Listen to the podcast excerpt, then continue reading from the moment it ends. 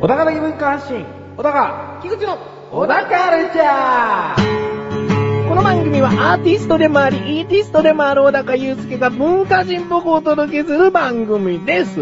はい。アーティストでもあり、イーティストでもある、小高祐介でアシスタントの菊池です。どうも、す。どうもどうも。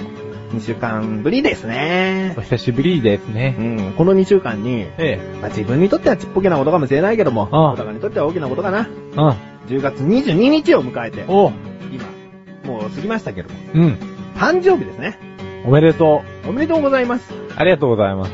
何歳になりました26です。 26だね。うんまあ、ここでは拍手とかしたりするもんだけ ど、ね、もも叩いて、そんな程度。うんそうそうそう。3回ぐらいで ね、もう痛くなっちゃったから。まあ26歳なんてそんなもんですよ。 26ってねああ、うん中ど途半端な。うどうなの中途半端どえうどうなったいや、中途半端ですよ。何にも変わらない。いや、なんかね、何にも変わんないねう。。うんん。そうだな。例えば、18になったらパチンコ屋に入れるでしょうん。で、19は特にないけど、20になったらお酒が飲めるとか、うんタバコが吸えるとかあるでしょ、うん。国が、なんか、こう、また小刻みにん決めてほしいね。あー、許可制度みたい許な。可制度。うん。 26になったらう、ん。競馬ができるとかね。あー、なるほどねう。ん。ちょっと二十歳で最近なんかこう、競馬は若い人向けですよ的な感じのアピールを CM でしてるじゃないうですか。ん うん。あんなんね、いや、競馬好きの方いると思うけども。若造がまだまだ手出しちゃいけないジャンルですよ。あ、やっぱり、こまう、あベテラン違うと。そうですよ。もう26になってからじゃないとね。うん。まあ、 まあ俺も知らねえからな、これ以上。 26、例えば競馬だから、うん他にもあると思うよ。風俗とかですかおいいね、風俗とか。うんうんうん風俗の中でもまた分けられるからね。でも俺もう結婚しちゃってるから な。 でも、うんでもよ、そうやって今まで生きてきたら、う二、ん十、歳になってもう風俗いけんのどうなの風俗の決まりは 18?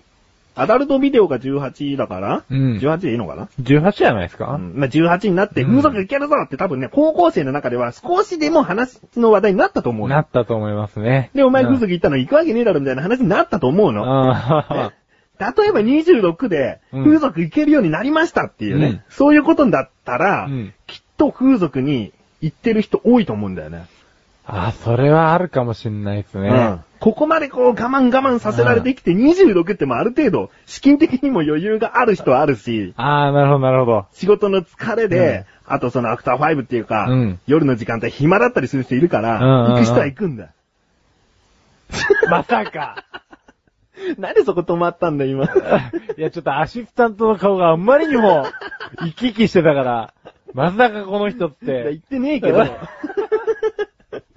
言ってねえけどね。ええうんでもそうやってちょっとリミットかけとくと、うん。その何かこう、例えば30になったら、今度は何ができますっていうのがうん、あるとね、人生楽しめんじゃねえかと思う。あー楽しいですよねそう。そうすると、26の時に何してたって言われると、うんもうこの23あたりから30までなんて、うん何にも変わらない人多いと思うよ。そう、単純に体が重くなったとか、その程度なんですよそうね。そうそう。ん年取ってきたなって思うよだから、そそうのそうそう程度なんだけど、26の時何やってたいや、風俗行けるようになったから、みたいな。こあうあ。記憶で覚えやすかったりもするよね。いいっすね。うん ちょっと、可決です。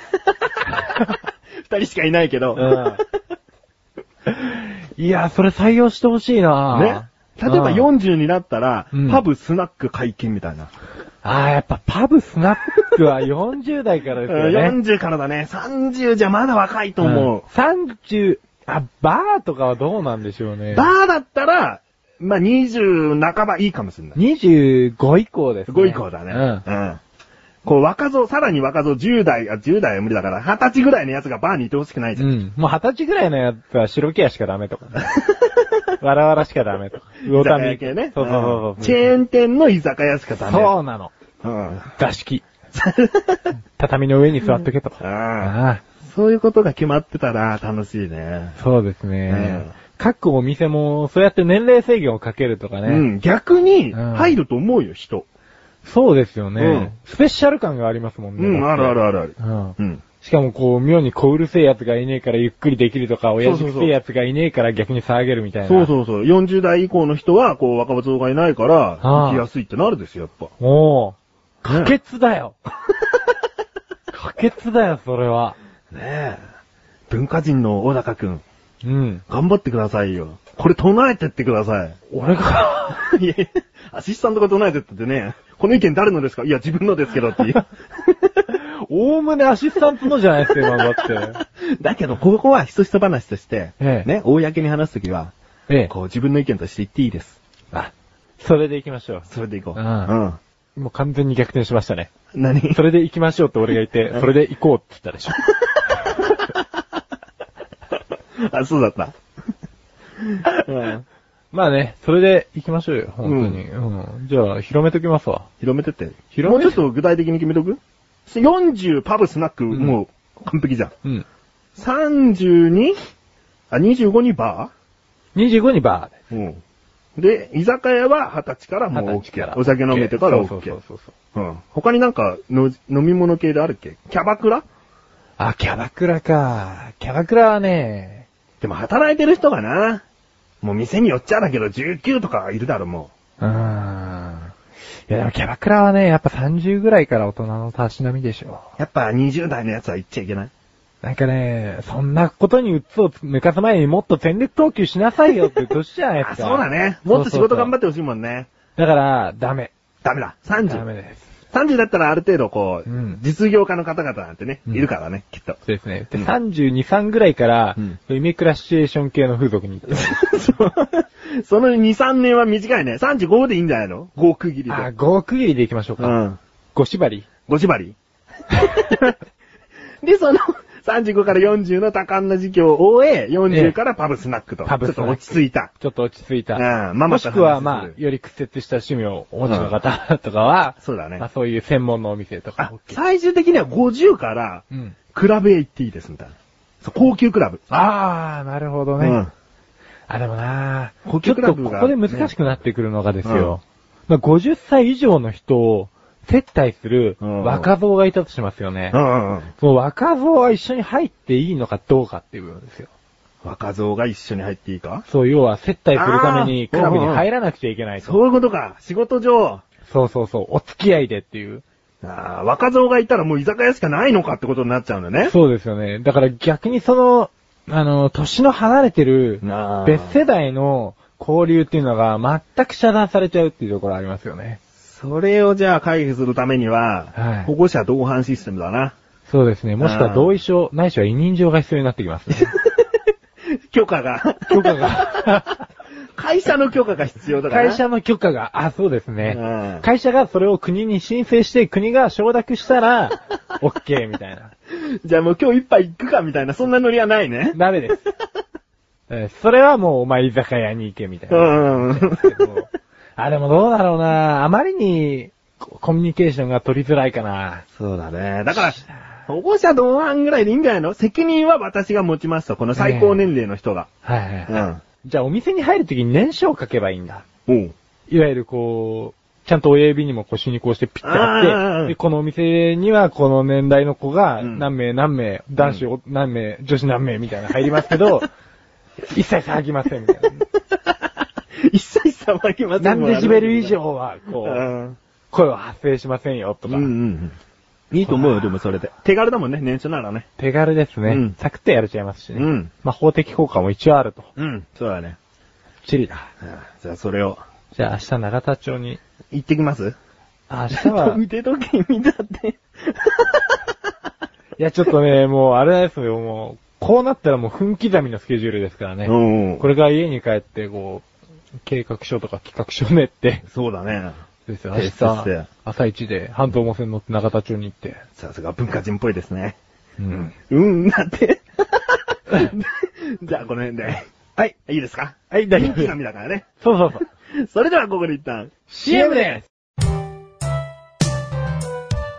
ちょっとちょっとなーに最近全然気分が優れないよ。大丈夫大丈夫じゃないよ。なんか楽しいことないの楽しいことそんなの俺に聞かないでよ。そんなメガネタマーニとマッシュルがお送りする、楽しいクトーク。リンクページからいけます。ぜひ聞いてね。ね。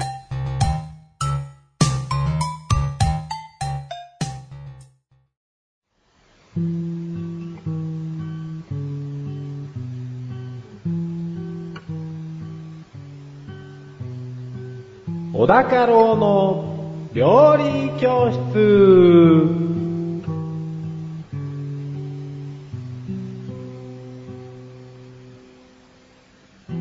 このコーナーは料理研究家の小田家老先生に食についてあれこれご指導していただくコーナーです。ちなみに番組内で料理は一切いたしません。よろしくお願いします。よろしくお願いします。先生、いや、今回のテーマ、食材、何ですか生姜です。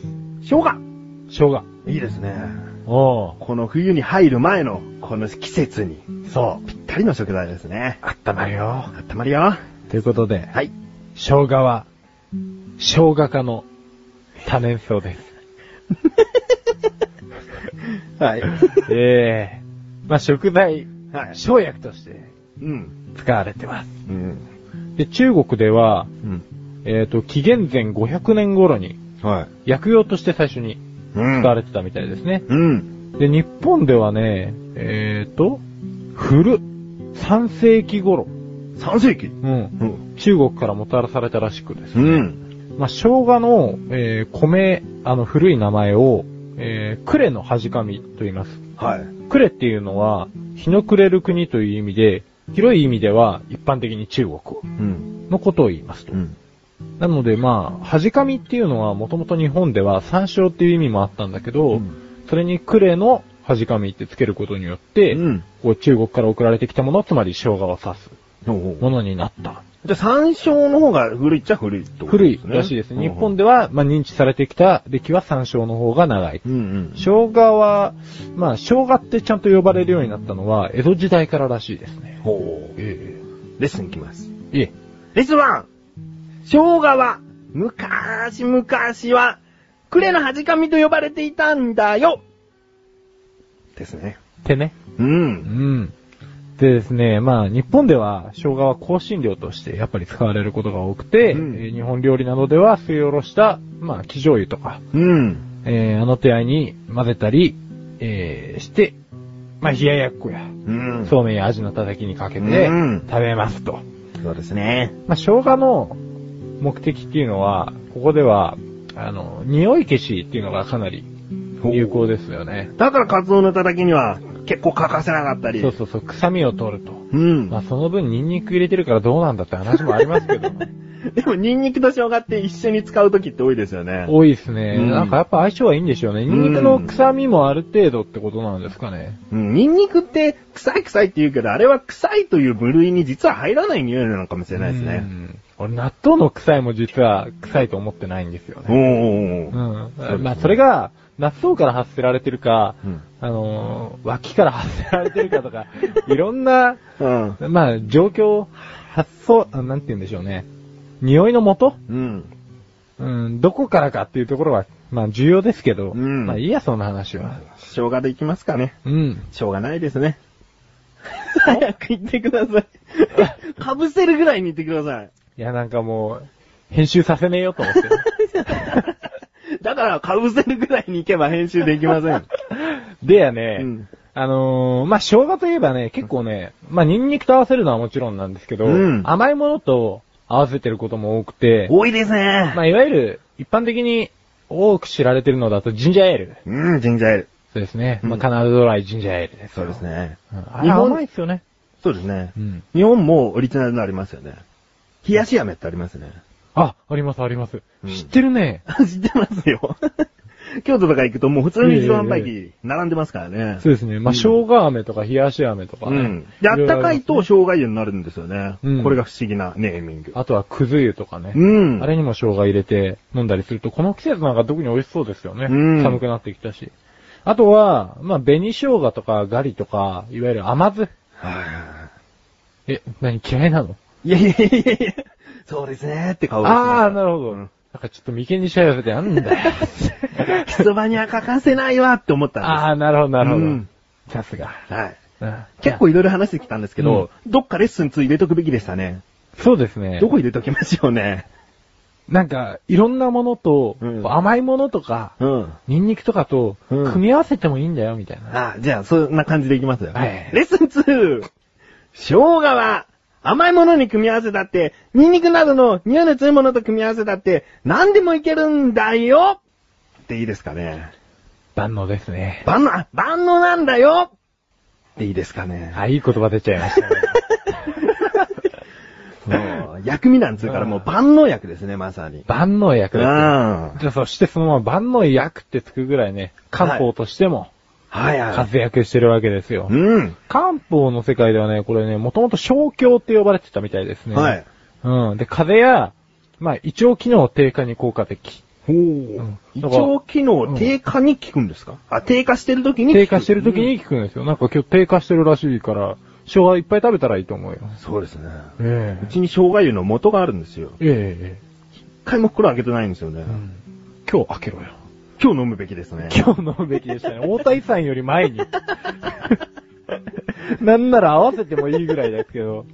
ああちなみにですね、はいえー、生姜焼き。生姜焼き。これね、忘れてんじゃないかなと思われたんですよね。さっきいろんな料理が出てきた中で、はいこれなんで生姜焼きが出てこないかなかこれスペシャルに撮っときました、これ。 忘れるわけがないじゃないか忘。れるわけないよ。小高、得意料理。得意料理なんだ。ええ、生姜焼き。はい。生姜焼きね、これね、タンパク質分解酵素のプロテアーゼ。はい。が含まれているので、豚肉の、えー、生姜焼きのように肉を生姜汁につけておくと、この酵素の働きで肉が柔らかくなります。おー、肉を柔らかくするために生姜っていうのは効果的だったと。効果的だったと。まあもともとそれが発祥で、おそらく生姜焼きができたんじゃねえかなと。うんうん睨んでるわけですけど、うんうんあとまあ醤油とみりんと、うんあと焼くときにね、個人的にはね、ちょっとこう、小麦粉を若干まぶしてあげることによって、うん肉汁がまあ出すぎないようにっていう配慮をしてあげるとなおうめえかなと。その小麦粉を振ることによって味が染み込むし。染み込むし。ん。うん。じゃあ、これレッスン3にしますかえ え、で、してください。ぜひみたいな顔でした ね。わかるでしょ君なら、うまくまとめられるでしょって。 レッスン 3! 生姜の代表料理、生姜焼きは、小麦粉を軽く振ると美味しいなんていう大高郎先生特有のアドバイスですどうですかこの料理っぽいコメント。料理はしてないですけど料ね。理はしてない一切してないんですけどねって。初めて料理のコツみたいな話してますそね。うそうそう。初めてですよね。俺今までペラーい知識を、ポロポロポロポロ、ウィキペディアに一回開きりゃ、うんまあ載ってそうなことをうん言ってる割にはですよ。うん。ついにうん。出ちゃいました。出ちゃいましたね。ええ先生らしく。そうですよ。うんまあ、たまにしますからね、一応ね。ああまあ、今回、生姜ということで、え最後にレッスン4。え。そうですね。はい。レッスン 4! たまには料理的なコメントもするよ。 ですよ先生ですから。そうなんだよ。ということですね。ええ。ぜひ、はいお宝を先生流の生姜焼き、んご賞味あるということで、そうそう。作ってみてください。作ってみてください。今回のご指導は以上ですね。はい。先生、ありがとうございました。はい。皆さん、菊池賞のなだらか向上心をご存知ですか日頃思っていることや感じていることを、私、菊池翔がなだらかにお話ししている番組です。日常の疑問に対して自力で解決しているコーナーもあります。皆さんのちっちゃな疑問から壮大な謎までメール待ってます。菊池翔のなだらか向上心は毎週水曜日更新。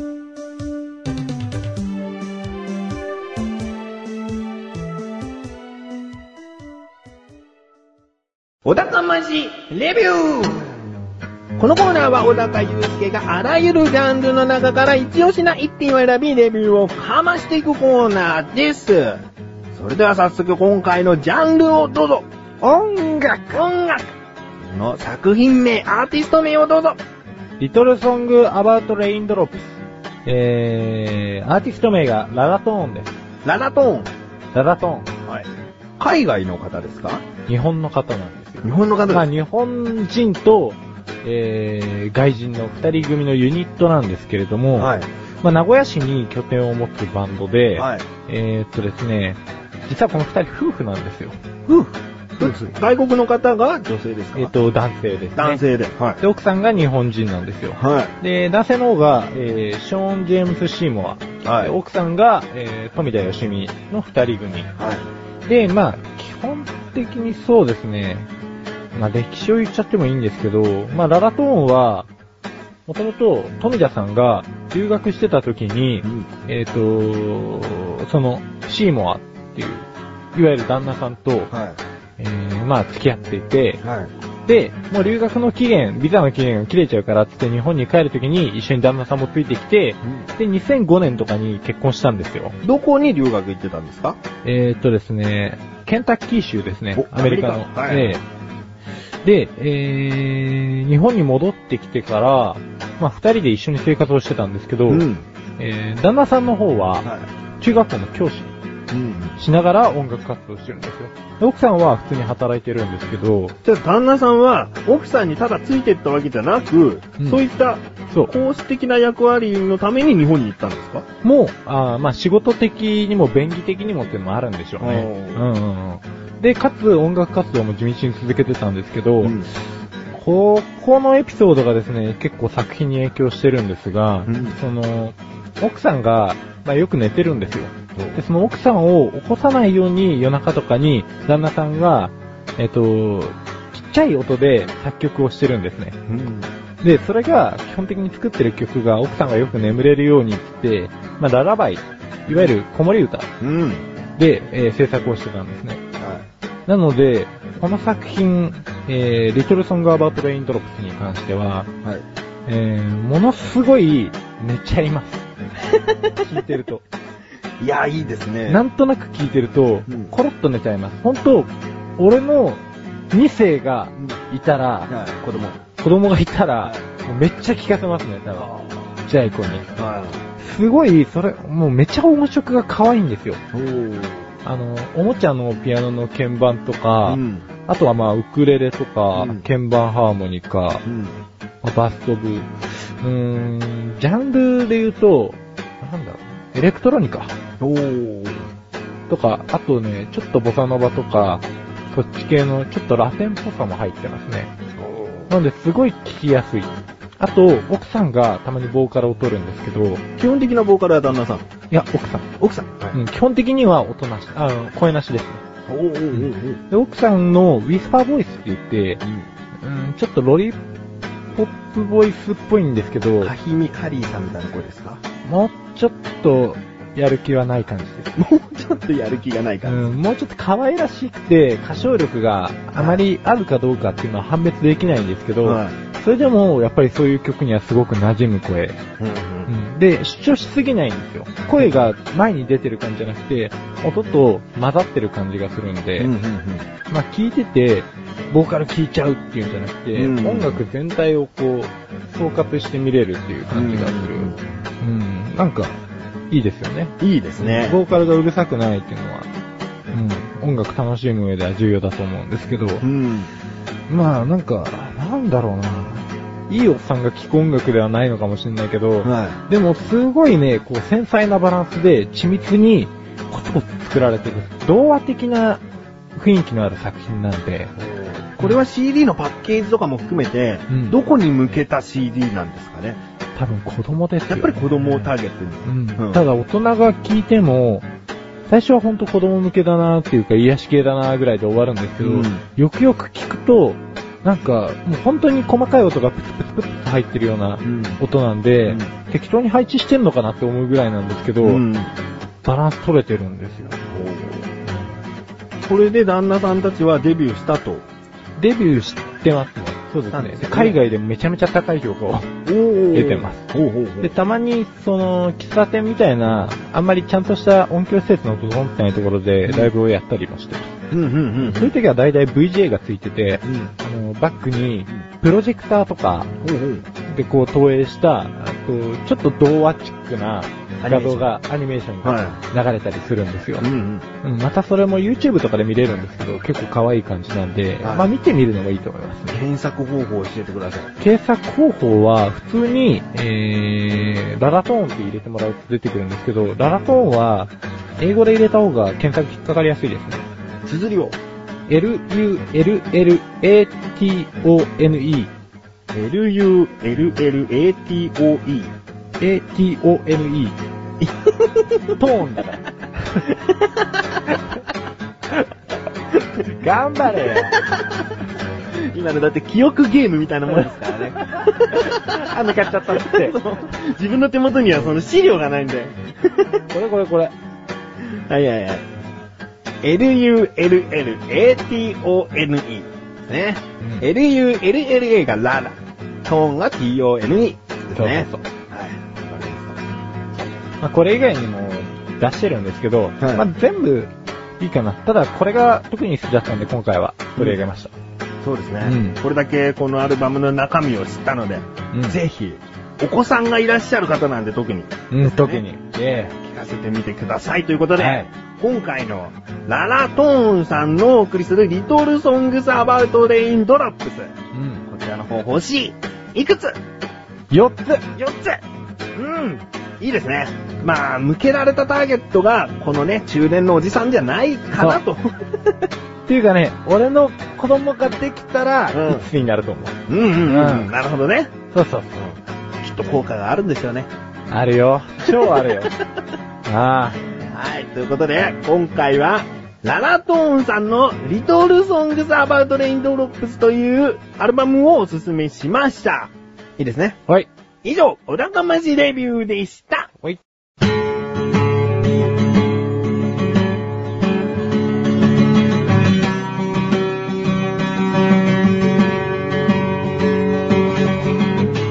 エンディングの裏かはい、ということで第16回も終わりを迎えようとしております。早いですね、挨拶が。ですね。はいいかがでしたえ ?26 になって、うん初めての回です よ。あ、ちょっと新鮮な気持ちで ね。みたいな気持ちでね、競馬ができるようになったんでね。そうそうそうそうそう。あああ。風俗にも行けるようになってな。僕にもいけるんで。えー、まあそこでですうね、ん。メールが、横断ごとのオクラ宛てに届いてるんですけども、はオクラ宛てなんですけれども、はいなんでここで言うのかというと、うーん、複雑な気持ちですね。自分としては毎回オクラおすすめ、オクラおすすめって言って、ええオクラも聞いてねって言って、オクラ聞かないと楽しめないのってなるのは嫌なんですね。ああああやっぱりこの時間の、時間を割いて聞いてくださってるわけだから、うんあの、だからちゃだけ聞いてくださるだけでも十分なことなんですよえだからオクラ毎回絶対聞いてよってことはあまり言いたくないんですけれども、なんかオクラの方にメールが、こう、多く来るというか、 統計を取ってもオクラの方がメール多いんじゃないかなっていうあれこれフリートークがダメなのかなっていうおね、お僕らって基本的に雑談で、そうですね。適当なことをこう、話すこと決めずに、どう最そうです近ねみたいな雰囲気で始まるでしもうょ。本当信じられないほど脈絡がないですからね。そう。だそんな会話から始めてるのに、うんまあそのたわいのなさがいいのかどうかわかんないよ。ええ。メールが来ちゃうもんで。あ このね、せっかくいただいたので、ええお名前だけでも、はいあの、ラカルチャーの番組の方で言いたいなと。あはははは。トマトンさんという方がね、いやいや、もういつもお世話になってますよ。あーくださったので、ええーこの内容とともにおはい伝えするのは横断歩道のオクラ、リンクページから行きますので、え。え聞いてみてください。え。はい。はいえ まあ、もっともっと、うん文化人っぽく、え。ええね。いろんなことを言っていけば、反発する意見もありゃ、賛同する意見もあるわけよ。そうですね。今回のこのマニフェスト。マニフェスト、別に当選する可能性はない けど、この年ごとにうんなんかがこう、解除さそれうでる。すねうん。この制作。うんえいかがでしょうか。え。帰結か可決か。例